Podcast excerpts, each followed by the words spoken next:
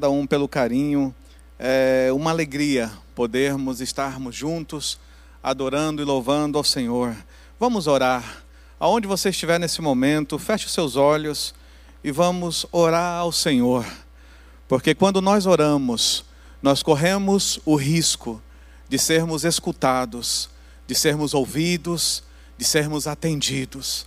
Senhor, nesse momento, ó Pai, nós nos colocamos na tua presença, porque iremos ler a tua palavra.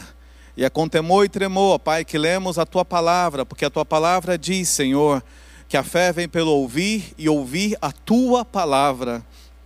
Por isso, Senhor, nós pedimos que essa leitura, esse momento em que iremos meditar na tua palavra, possa gerar em nós fé. Fé para os tempos difíceis, fé para a tomada de decisões, fé para a restauração das emoções, fé para a coragem, ousadia, fé, Senhor, para que as nossas vidas sejam conduzidas a estar mais próximas de Ti. Senhor, não importa aonde essa pessoa esteja ouvindo essa voz, ou vendo essa imagem, o que importa, Senhor, é que Tu estás presente porque a tua palavra diz: onde estiverem dois ou três reunidos em meu nome, tu estarias presente. E nós cremos, Senhor, na tua presença agora, no meio de nós, em nossas vidas, Senhor. Senhor, que nesse momento sejamos curados, restaurados, revigorados pela tua palavra, em o nome do Senhor Jesus. Amém e amém. Aleluia. Graças te damos, ó Pai. Gostaria que você abrisse aí onde você está, a sua Bíblia no Evangelho de João. O Evangelho de João, capítulo 3, dos versos 1 a 21. Iremos hoje falar sobre o tema Conselhos a um mestre da lei. Conselhos a um mestre da lei. Iremos ver um fariseu, chefe, mestre da lei, que foi se encontrar com Jesus. E ali Jesus dá conselhos a ele que mudam a vida daquele homem completamente e podem também mudar as nossas vidas. Então, começando pelo verso 1, diz assim: Havia entre os fariseus um homem chamado Nicodemos, um dos principais dos judeus. Este de noite foi ter com Jesus. Ele disse: Rabi, sabemos que és mestre vindo da parte de Deus, porque ninguém pode fazer estes sinais que tu fazes, se Deus não estiver com ele? A isto respondeu Jesus: Em verdade, em verdade te digo que se alguém não nascer de novo, não pode ver o reino de Deus. Perguntou-lhe Nicodemos: Como pode um homem nascer sendo velho? Pode, porventura, voltar ao ventre materno e nascer segunda vez? Respondeu Jesus: em verdade, em verdade te digo: quem não nascer da água e do espírito não pode entrar no reino de Deus. O que é nascido da carne é carne, e o que é nascido do espírito é espírito. Não te admires de eu te dizer: importa-vos nascer de novo. O vento sopra onde quer, ouves a sua voz, mas não sabes de onde vem nem para onde vai. Assim é todo o que é nascido do Espírito. Então lhe perguntou Nicodemos: Como pode suceder isto? Respondeu Jesus: Tu és mestre em Israel e não compreende estas coisas? Em verdade, em verdade te digo que nós dizemos o que sabemos e testificamos o que temos visto. Contudo, não aceitais o nosso testemunho. Se tratando de coisas terrenas, não me credes, como crereis se vos falar das celestiais? Ora, ninguém subiu ao céu senão aquele que de lá desceu, a saber, o Filho do Homem, que está no céu. E do modo porque Moisés levantou a serpente no deserto, assim importa que o Filho do Homem seja levantado, para que todo o que nele crê tenha a vida eterna. Porque Deus amou o mundo de tal maneira que deu seu Filho unigênito para que todo o que nele crê não pereça, mas tenha a vida eterna. Porquanto Deus enviou o seu Filho ao mundo, não para que julgasse o mundo, mas para que o mundo fosse salvo por ele. Quem nele crê não é julgado, o que não crê já está julgado, porquanto não crê no nome do unigênito Filho de Deus. O julgamento é este: que a luz veio ao mundo e os homens amaram mais as trevas do que a luz, porque as suas obras eram más. Pois todo aquele que pratica o mal aborrece a luz e não se chega para a luz, a fim de não serem arguidas as suas obras. Quem pratica a verdade aproxima-se da luz, a fim de que as suas obras sejam manifestas, porque feitas em Deus.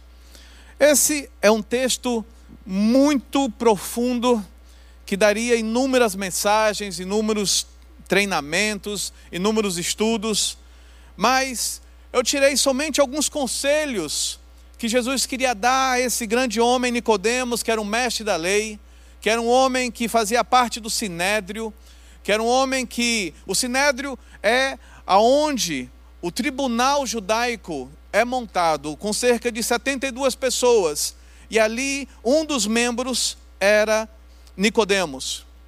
Nicodemos, o mestre da lei, homem que entendia dos escritos de Moisés, a Torá, o Pentateuco, os cinco primeiros livros. Um homem que entendia de comentários, hermenêutica de vários outros homens que, desde o tempo de Neemias, Esdras, fizeram comentários do Antigo Testamento. E ele estava ali na frente de Jesus, porque ele tinha alguma questão no seu coração, algum vazio no seu coração, alguma coisa no seu coração que precisava de resposta mestre da lei, um fariseu, um homem que tinha autoridade, que podia influenciar. Hoje vivemos dias em que estamos passando por um grande experimento social.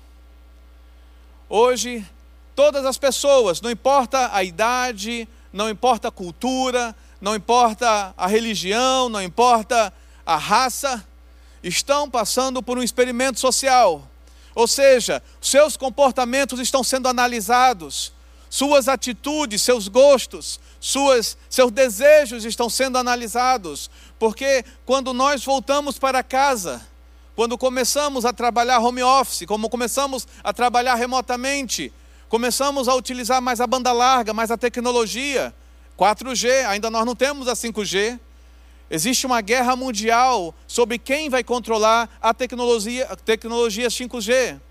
Por quê? Porque cada vez mais os grupos por trás do desejo de manipulação de massas querem saber o comportamento das pessoas, querem saber quais são os hábitos das pessoas querem saber o que cada pessoa faz diante de uma pressão, de uma objeção, de uma situação difícil. Querem saber quem são os cristãos.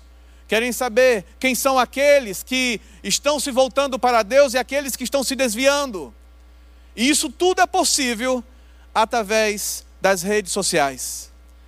As redes sociais, a internet, os sites de buscas, os aplicativos inteligentes, os smartwatches, que capturam os sinais vitais, temperatura, pressão, estímulos, o tanto que você andou, por onde você andou.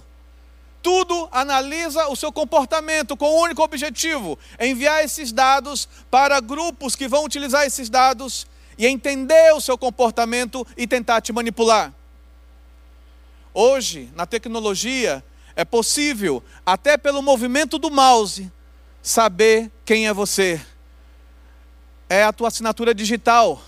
Pela maneira que você manuseia o mouse ou o sensor, é possível saber quem você é. Então não há mais como você dizer que não era você que estava por trás do computador. Remotamente se pode ligar a tua câmera, remotamente pode se ligar teu áudio, remotamente pode escutar o que está sendo conversado. Isso é algo comum e de muitos anos, não é de hoje. A tecnologia 5G, ela virá para assumir um controle maior dessas coisas que já existem. Quando falamos em indústria 4.0, em que é a conexão da internet com os sensores que existem na indústria, a mesma coisa está sendo formada no meio social. Hoje, cada um de nós temos sensores. Um celular é um sensor, um smartwatch, relógios inteligentes, é um sensor. Equipamentos inteligentes são sensores. Palmilhas inteligentes, marca-passos inteligentes, remédios inteligentes com nanotecnologia. Tudo isso são tecnologias com o um único objetivo: é entender nosso comportamento e mover estruturas, que será o futuro governo do anticristo, a nos manipular e a nos entender e a fazer que nos desviemos da fé. A igreja está sob ataque. A igreja está sob ataque. Não pense que tudo isso que está acontecendo é uma coisa proposital, do nada. Ah, foi a natureza que gerou isso. Ah, foi algo que surgiu por acaso. Não é por acaso. Tudo isso tem um plano. A palavra do Senhor diz em Mateus 24 que haverá um fim do mundo. O mundo terá um fim, mas para que esse mundo tenha um fim, o diabo, ele agirá. Ele agirá tentando resgatar o maior número de pessoas que ele puder para o inferno. E nós muitas vezes esquecemos de pregar sobre inferno, esquecemos de pregar sobre Satanás que está lutando, porque ele já está condenado. Mas nós temos ainda a chance de nos voltarmos para Jesus e dizermos: Senhor, tem misericórdia de mim como aquele ladrão na cruz, que no último momento ali na cruz, ele se voltou para Jesus, ele se arrependeu e o Senhor o recebeu. Hoje o diabo ele quer interferir na sua capacidade de se arrepender. Hoje o diabo ele quer interferir no teu coração para que o teu coração continue duro, para que o teu coração continue teimoso, para que o teu coração continue achando que a tua vida longe de Deus é normal. Vivemos dias em que o comportamento social das pessoas estão tão manipulado que já existe uma nova linha de cristãos, que são os cristãos progressistas, marxistas. Cristãos que eles querem ser chamados de politicamente corretos, porque eles são pró tudo aquilo que é contra a Bíblia. Eles são pró tudo aquilo que a Bíblia diz que é errado. Eles são pró tudo aquilo que a Bíblia diz, olha, isso é pecado, mas eles dizem, não, não é bem assim, vamos reescrever a Bíblia, vamos ter uma nova reforma, vamos ter uma nova hermenêutica de entendimento, isso está errado. Meus queridos, o diabo é o maior manipulador da história. A Bíblia diz que ele pode se transformar em anjo de luz para enganar o diabo sabe que ele já está condenado, mas nós, nós ainda temos a oportunidade, nós ainda temos a chance de ouvir de Jesus que ele quer o nosso coração, que ele nos ama, que ele quer o nosso arrependimento, que ele quer que nós nos voltemos para Deus.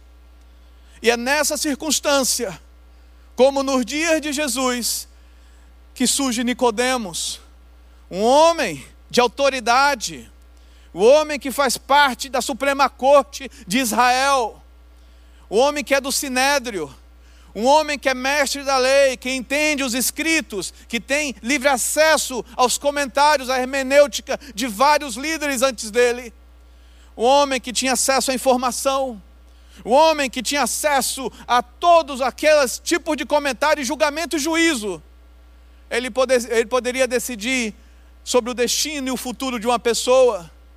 Aquele homem que tinha autoridade nas mãos, que tinha influência, ele era conhecido, ele era um dos principais dos judeus, como aqui diz o texto.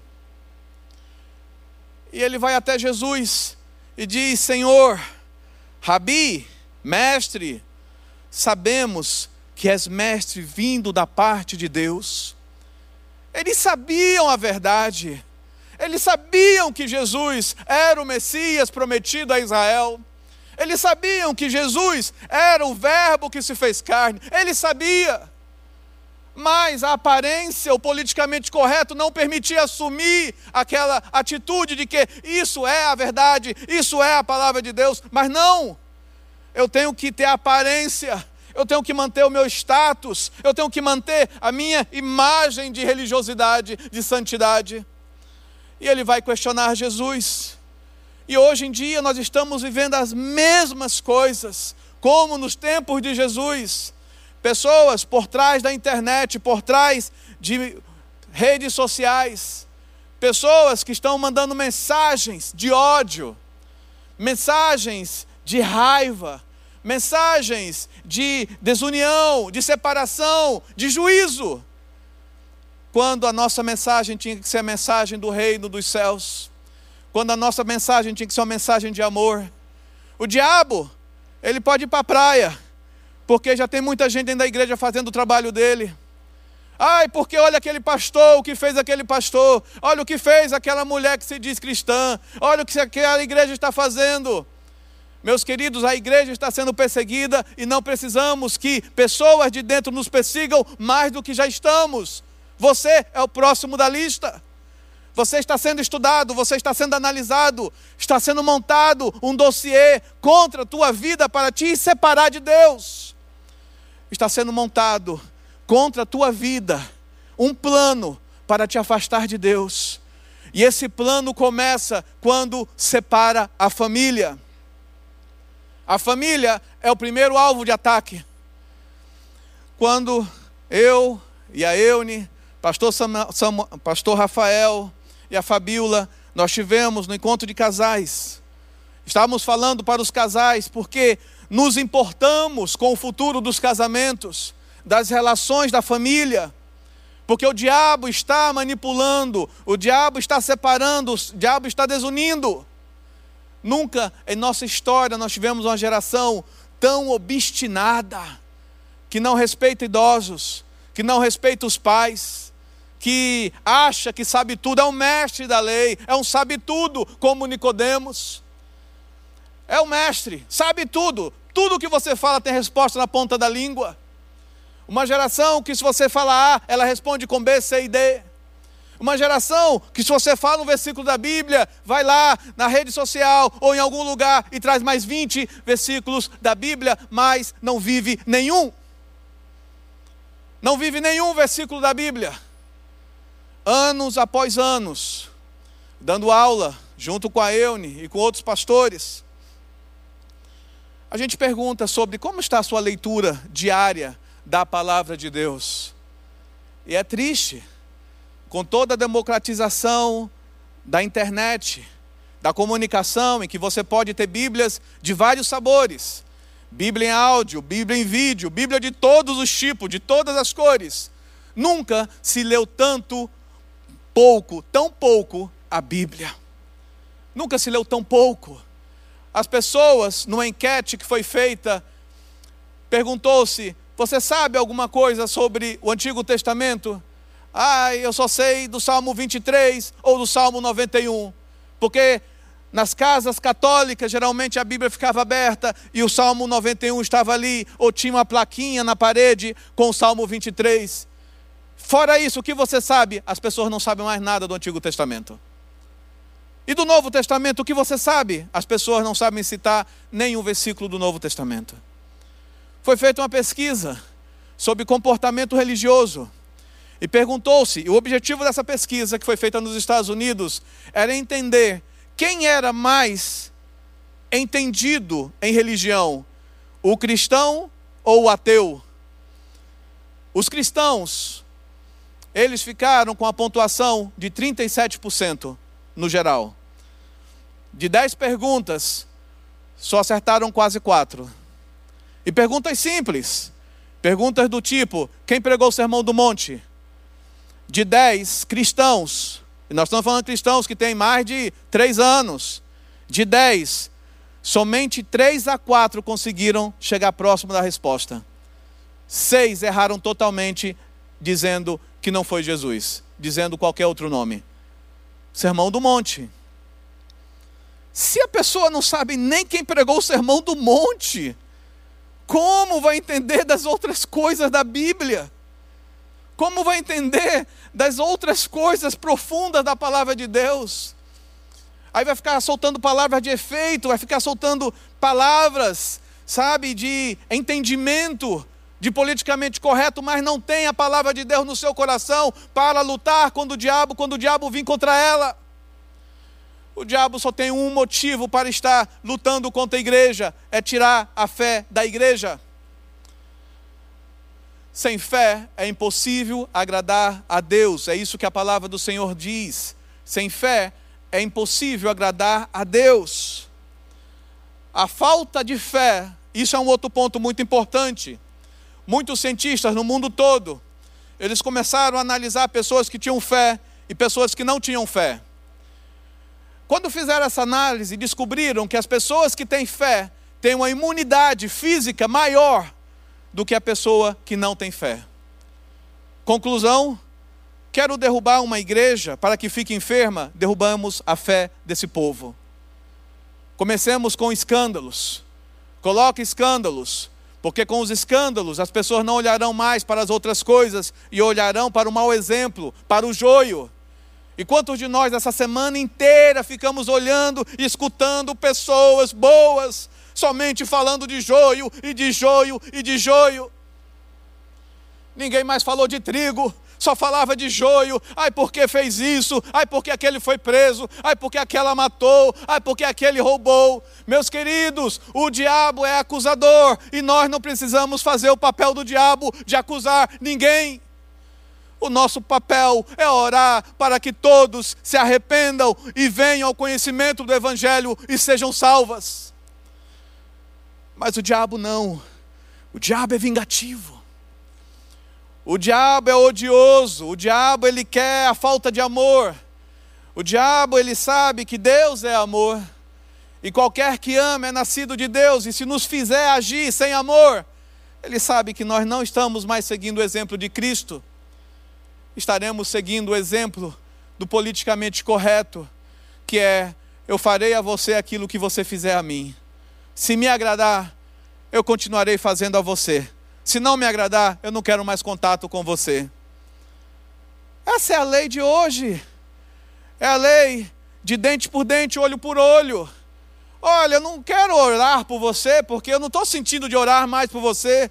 Meu querido, não é uma questão de você estar sentindo ou não. Você teme a Deus e porque teme a Deus, você quer que todos sejam salvos. Você ora pela salvação do seu vizinho. O índice de briga de vizinhos aumentou 45% por causa da pandemia. Por vizinhos chatos, vizinhos inconvenientes, de som alto, de barulhos. E muitas vezes nós cristãos, nós fazemos isso e não percebemos que estamos agindo como mal, levando o outro a o um mau testemunho, a dizer: olha, vê o crente, olha o que o crente está fazendo. Nicodemos, ele vai até Jesus. Ele vai até Jesus, mestre, sabedor de muitas coisas, com resposta para tudo. Mas tinha uma coisa que ele estava cansado. Ele estava cansado da aparência. Quando ele diz para Jesus: Rabi, mestre, sabemos que é mestre vindo da parte de Deus, por ninguém pode fazer estes sinais que tu fazes, se Deus não estiver com ele.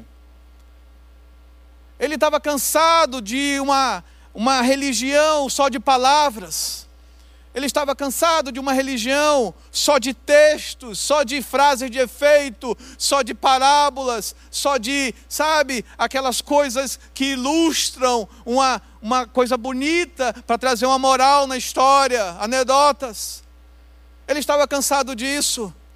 Essa semana eu assistindo o programa Barrados na Fronteira,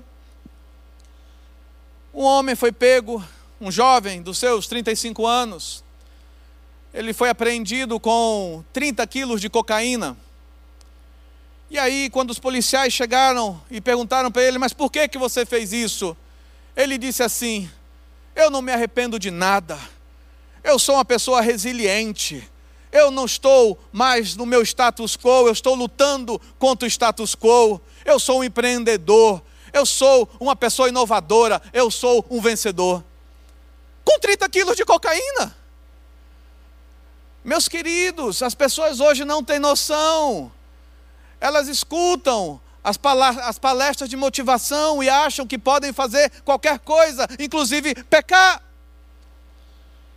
Elas acham que o politicamente correto permite que elas façam o que quiserem, porque isso é normal, o mundo faz isso. Está tudo errado, meus queridos. Está tudo errado. E Jesus fala para Nicodemos: olha, não adianta você me falar que você crê que eu venho de Deus. Não adianta você me falar isso. Você já sabe disso. O que adianta é o que Jesus responde para ele: Em verdade, em verdade te digo, se não nascer de novo, não pode ver o reino de Deus. Se você não nascer de novo, se você não tiver atitudes de um cidadão do reino de Deus, você não será salvo. Não adianta você querer ser joio. Jesus ele falou lá em Lucas 18, aliás, Mateus 13, 24. Lá em Mateus 13, 24, Jesus falou sobre a parábola do trigo e do joio. E Jesus disse: Olha, deixa crescer junto. Deixa crescer junto.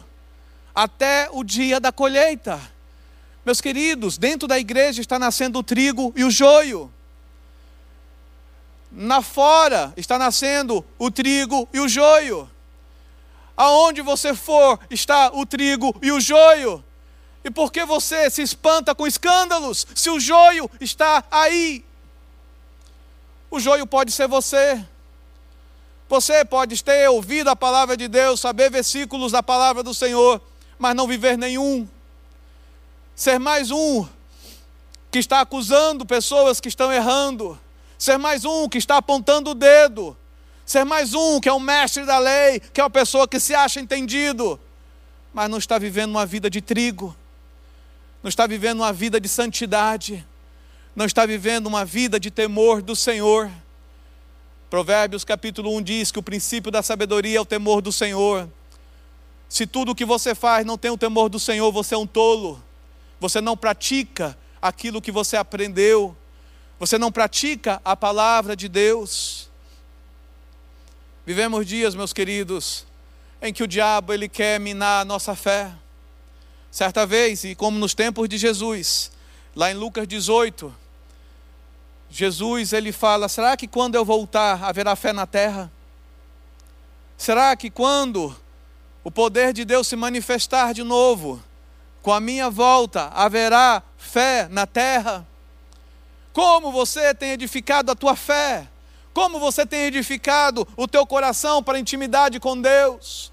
Como você tem sentido do Espírito Santo? Porque a palavra do Senhor diz: enchei-vos do Espírito. Não entristeçais o Espírito Santo, é o que a palavra do Senhor diz. Aí você diz: ai, pastor, mas é algo tão difícil. Mas você está agindo como Nicodemos. Nicodemos também, ele diz: Senhor, mas como? Como pode ser isso? Pode um homem nascer sendo velho? Vivemos uma geração que não entende mais comparações, metáforas. Jesus está fazendo uma metáfora e ele não entende, ele fala: pode ser isso, como pode ser isso, um homem voltar ao ventre? Olha que tolice de pergunta que um mestre da lei, um sabe tudo, faz a Jesus. E hoje, se você pergunta a alguém, é a mesma coisa. Se você diz tema o Senhor, ah, isso é para o Antigo Testamento. Tenha santidade, ah, não, isso é coisa de Paulo. E qual que é a tua coisa agora para servir a Deus? Mas Jesus ele diz: olha, não adianta. Se você não nascer de novo, você não pode ver o reino de Deus. Você tem que nascer de novo e viver como uma pessoa nascida de novo. Não há meio termo. Ou você é uma pessoa regenerada, ou você é uma pessoa regenerada. Se você não vive como uma pessoa regenerada, você é joio. Aparenta ser cristão, aparenta conhecer a Bíblia, aparenta louvar a Deus, aparenta dar frutos, mas é só folhagem, é só joio. Jesus, ele diz a resposta do mestre, do Nicodemos. E ele diz assim: Não te admires de eu te dizer, importa-vos nascer de novo. O que é nascido da carne é carne. Não adianta você tentar vir com argumentos, não adianta vir com frases de efeito, não adianta vir com conhecimento barato, não adianta vir com cultura inútil. É vida, é prática de vida. Se você não está vivendo, não dê desculpas. E hoje nós vivemos uma geração que só dá desculpas. Por que, que você não está lendo a Bíblia? Ai, porque eu estou muito atarefado. Por que, que você não lê a Bíblia? Ai, porque eu estou fazendo o curso de teologia A, B e C. Há mais gente estudando hebraico do que lendo a Bíblia. Há mais gente estudando grego do que lendo a Bíblia. Há mais gente estudando teologia do que lendo a Bíblia. E isso não é Bíblia. Bíblia é ler a Bíblia, pegar a palavra de Deus e lê-la. Leia a Bíblia. Viva a Bíblia. Estude a Bíblia. Não adianta você dizer que você está com falta de fé, porque isso mostra o termômetro de que você não está lendo a Bíblia. A fé não vem pela oração, a fé vem pela leitura da palavra de Deus. E porque você lê a palavra de Deus, você ora, e ora a palavra de Deus. E você quer a palavra de Deus. Quantas pessoas nós temos aconselhado em que erros do passado estão voltando? Meus queridos, não deixe os erros do passado voltar a governar a tua vida, você já os venceu em Cristo. Não deixe maus hábitos voltarem à tua vida. O número de pesquisas que estão sendo feitas de o aumento de entradas de sites de pornografia, Saiba que você, quando entra no site de pornografia, você está sendo rastreado.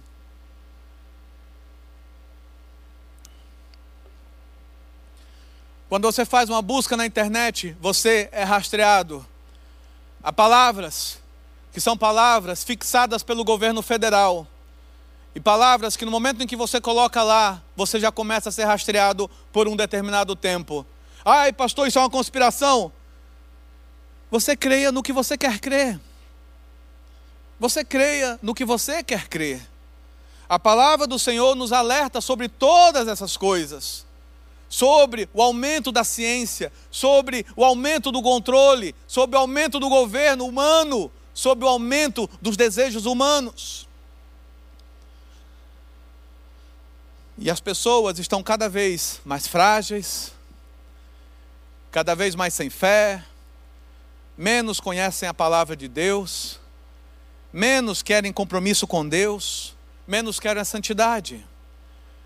Uma palavra, por exemplo, pessoas que gostam de fazer culturas de horta.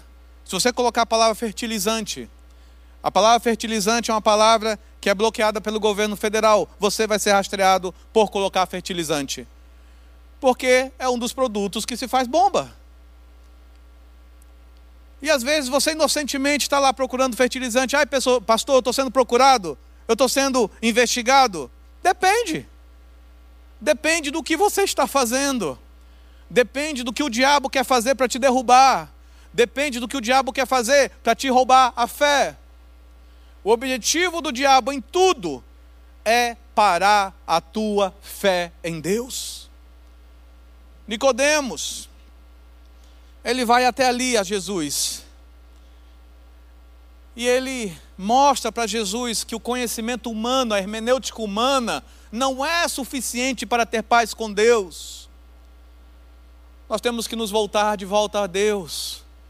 Nós temos que voltar-nos para Deus. O nome disso é techuvá no hebraico, é arrependimento, voltar-se para Deus. Temos que nos voltar novamente para Deus. Era isso que Nicodemos queria. Ele não queria mais a religiosidade, ele não queria mais a letra, ele queria uma vida autêntica na presença de Deus. Ele queria uma vida autêntica, uma vida quebrantada, um coração contrito e compulsivo, como o salmista falou, que Deus não desprezará. Certa vez o salmista diz: Cria em mim, ó Deus, um coração puro e renova dentro em mim um espírito inabalável para as coisas que vamos fazer. O salmista ali era um rei, era um guerreiro. E nós somos um tipo de rei e guerreiro, porque temos coisas que temos que governar e temos coisas que temos que lutar. Todos nós somos reis e guerreiros, mas muitos de nós não vivemos assim. Vivemos como derrotados, vivemos como pessoas que nunca tiveram experiência com Deus, vivemos como pessoas que sabem que Deus é um Deus de milagre, que Deus é um Deus de poder, que Deus é um Deus que faz a diferença, que é um Deus de maravilhas, mas nós não oramos mais por isso. Não oramos mais por isso, não profetizamos mais, não manifestamos dons, estamos parados, acomodados, sabe, como se estivéssemos colocados num canto, como se não tivéssemos escolha, sem rumo para sair, enquanto nós temos um Deus todo-poderoso que Ele diz: o vento sopra por onde quer, ouve a sua voz, mas não sabe de onde vem, nem para onde vai, assim é todo o que é nascido do Espírito. Ou seja, quando nós andamos no Espírito Santo,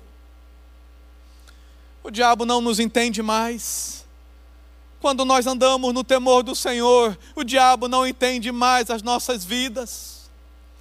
Essa semana, um dos itens que foi mais buscado na internet foi a questão do Neurolink, ou seja, um mini conector que será colocado no crânio humano para pegar os sinais dos pensamentos, porque o pensamento, eles são ondas eletromagnéticas, elétricas, que podem ser controladas, manipuladas. Ainda não tem esse controle.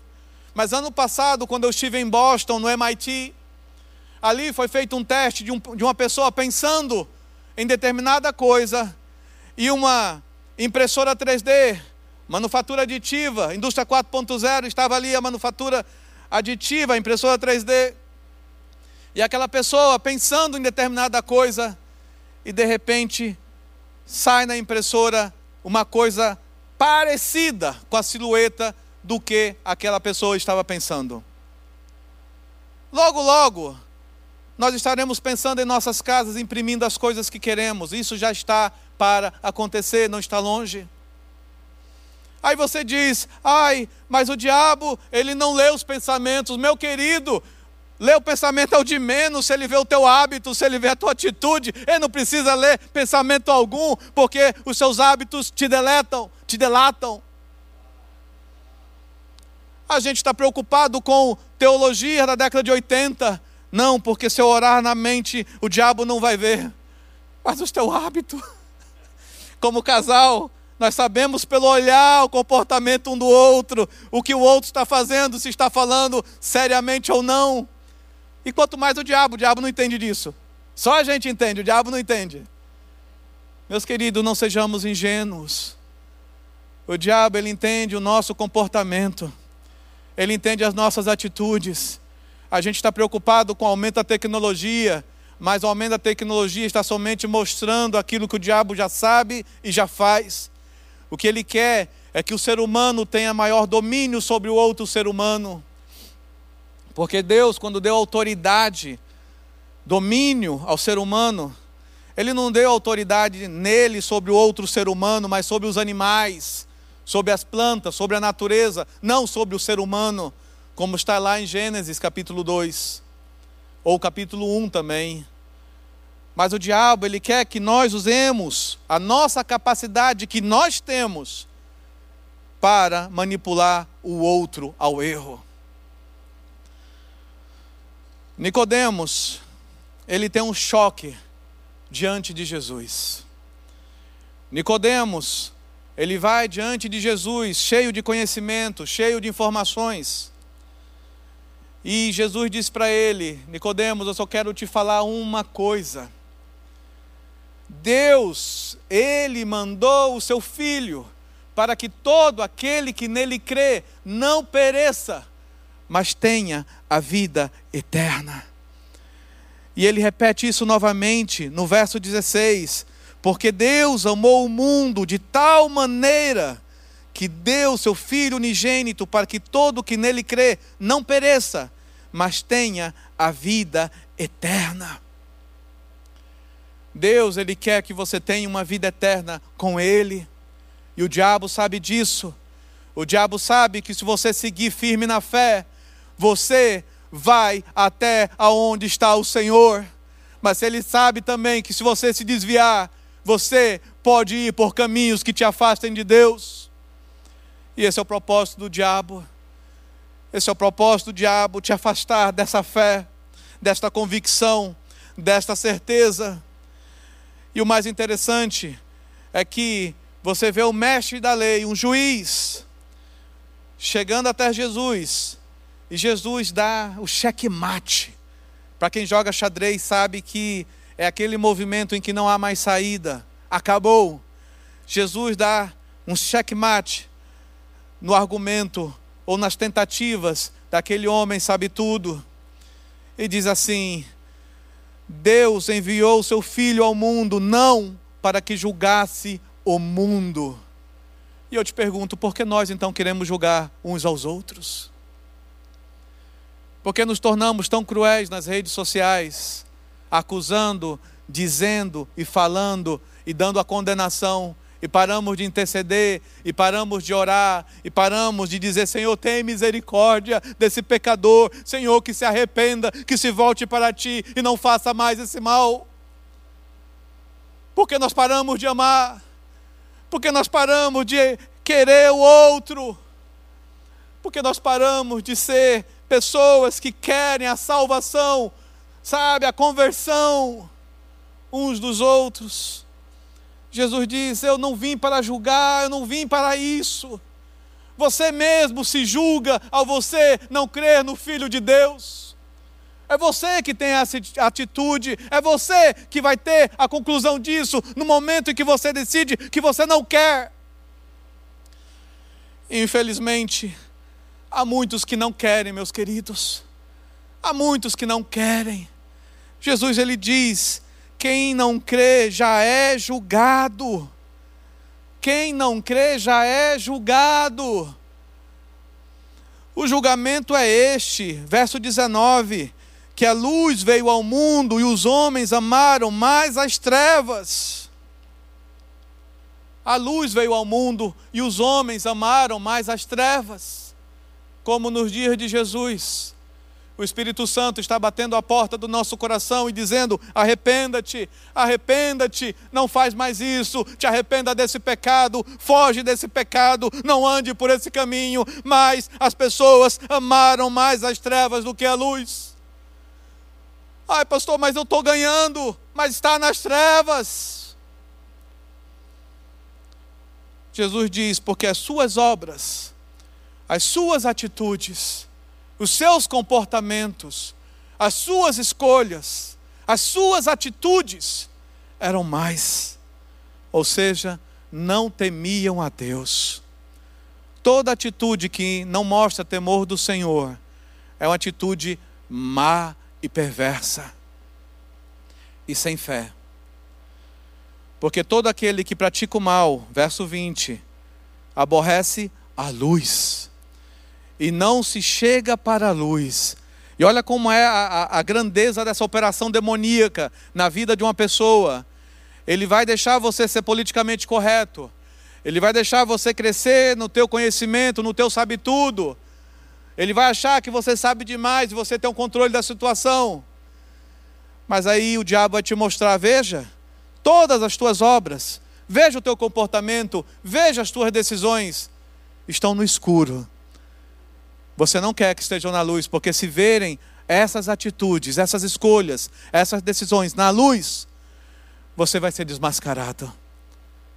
Vai ser revelado que você é joio e não trigo. E Jesus diz, verso 21, quem pratica a verdade aproxima-se da luz.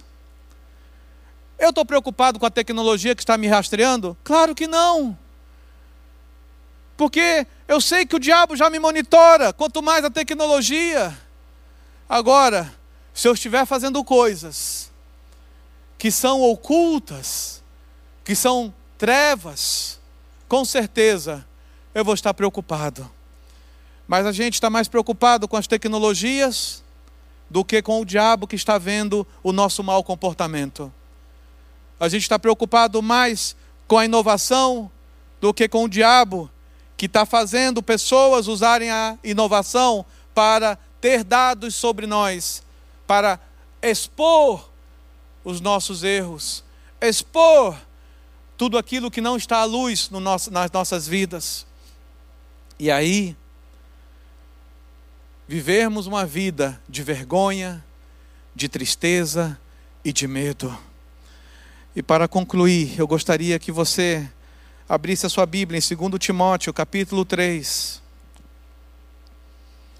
2 Timóteo, capítulo 3, é como se fosse um paralelo disso tudo que Jesus falou a Nicodemos.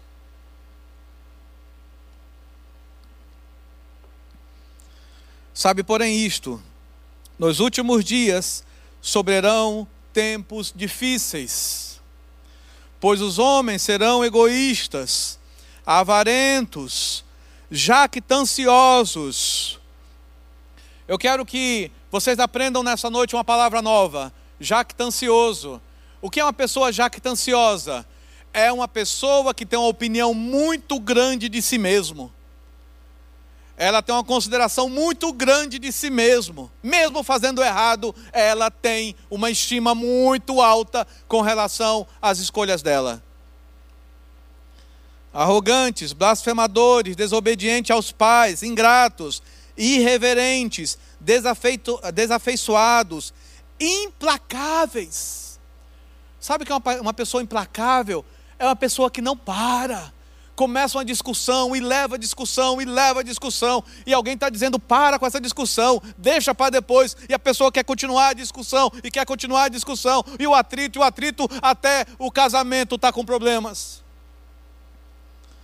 Caluniadores, sem domínio de si, cruéis, inimigos do bem, traidores, atrevidos, enfatuados.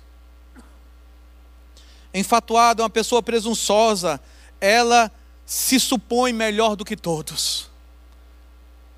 Esse é o mundo que nós vivemos, como nos dias de Jesus.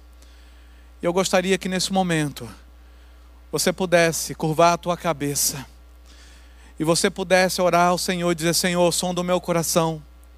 Aonde você está nesse momento? Que você curve a sua cabeça e diz: Senhor, tem misericórdia de mim, Senhor. Senhor, eu tenho feito coisas que podem estar desagradando ao Senhor me perdoa. Se volte para Deus nesse momento, se volte para o Senhor, se arrependa do seu mal, ponha a tua vida na luz do Senhor. Saia das trevas, saia da sombra, saia de tudo aquilo que te afasta do Senhor. Senhor, nesse momento, ó Pai, eu oro por cada pessoa para que a tua palavra traga diferença, avive o coração de cada um, ó Pai. Para que atitudes erradas sejam transformadas em atitudes de vida, de luz. Para que haja arrependimento, para que haja vida, para que haja cura. Muitas enfermidades estão surgindo no meio do teu povo, porque a imunidade está baixa, e essa imunidade está baixa pela falta de fé. Senhor, revigora a fé do teu povo, revigora, Senhor, a confiança em Ti, Senhor, para que possamos lutar contra esses dias e ser exemplo de vida, em o nome de Jesus. Em o nome de Jesus. Que Deus te abençoe, meu querido. Que nessa semana a sua vida seja transformada Coloque em prática essa palavra. Leia novamente 2 Coríntios capítulo 3 e João capítulo 3. E deixe Deus falar contigo em o nome de Jesus. Amém e amém. Amém. Obrigado, pastor Fernando.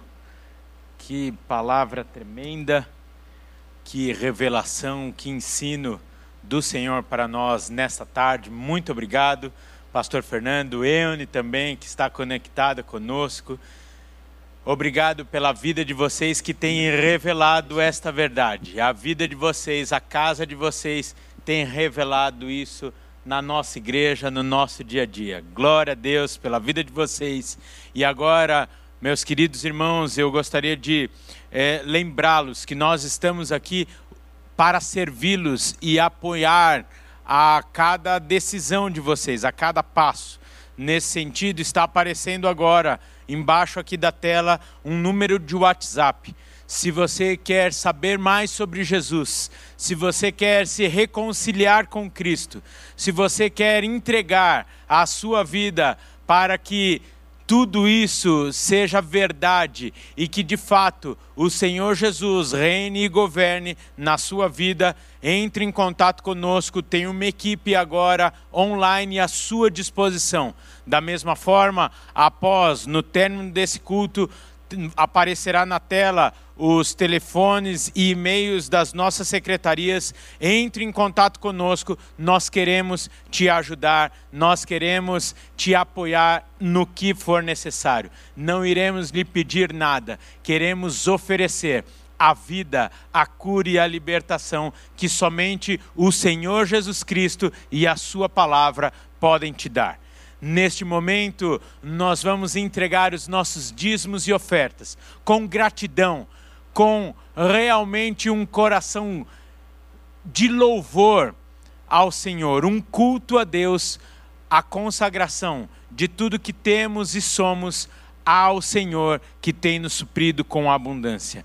Após nós voltaremos aqui, teremos alguns anúncios importantes e também a oração final. Fique conectado conosco.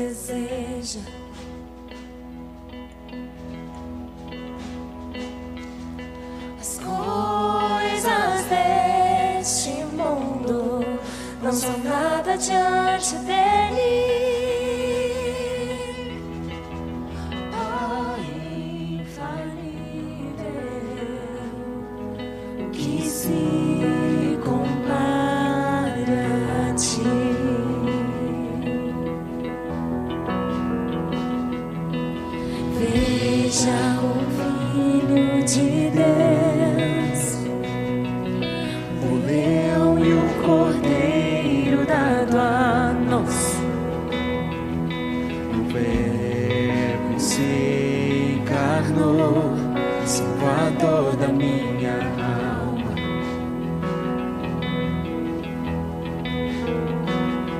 Sofreu por tanto amar a humanidade, em seu sangue a salvação.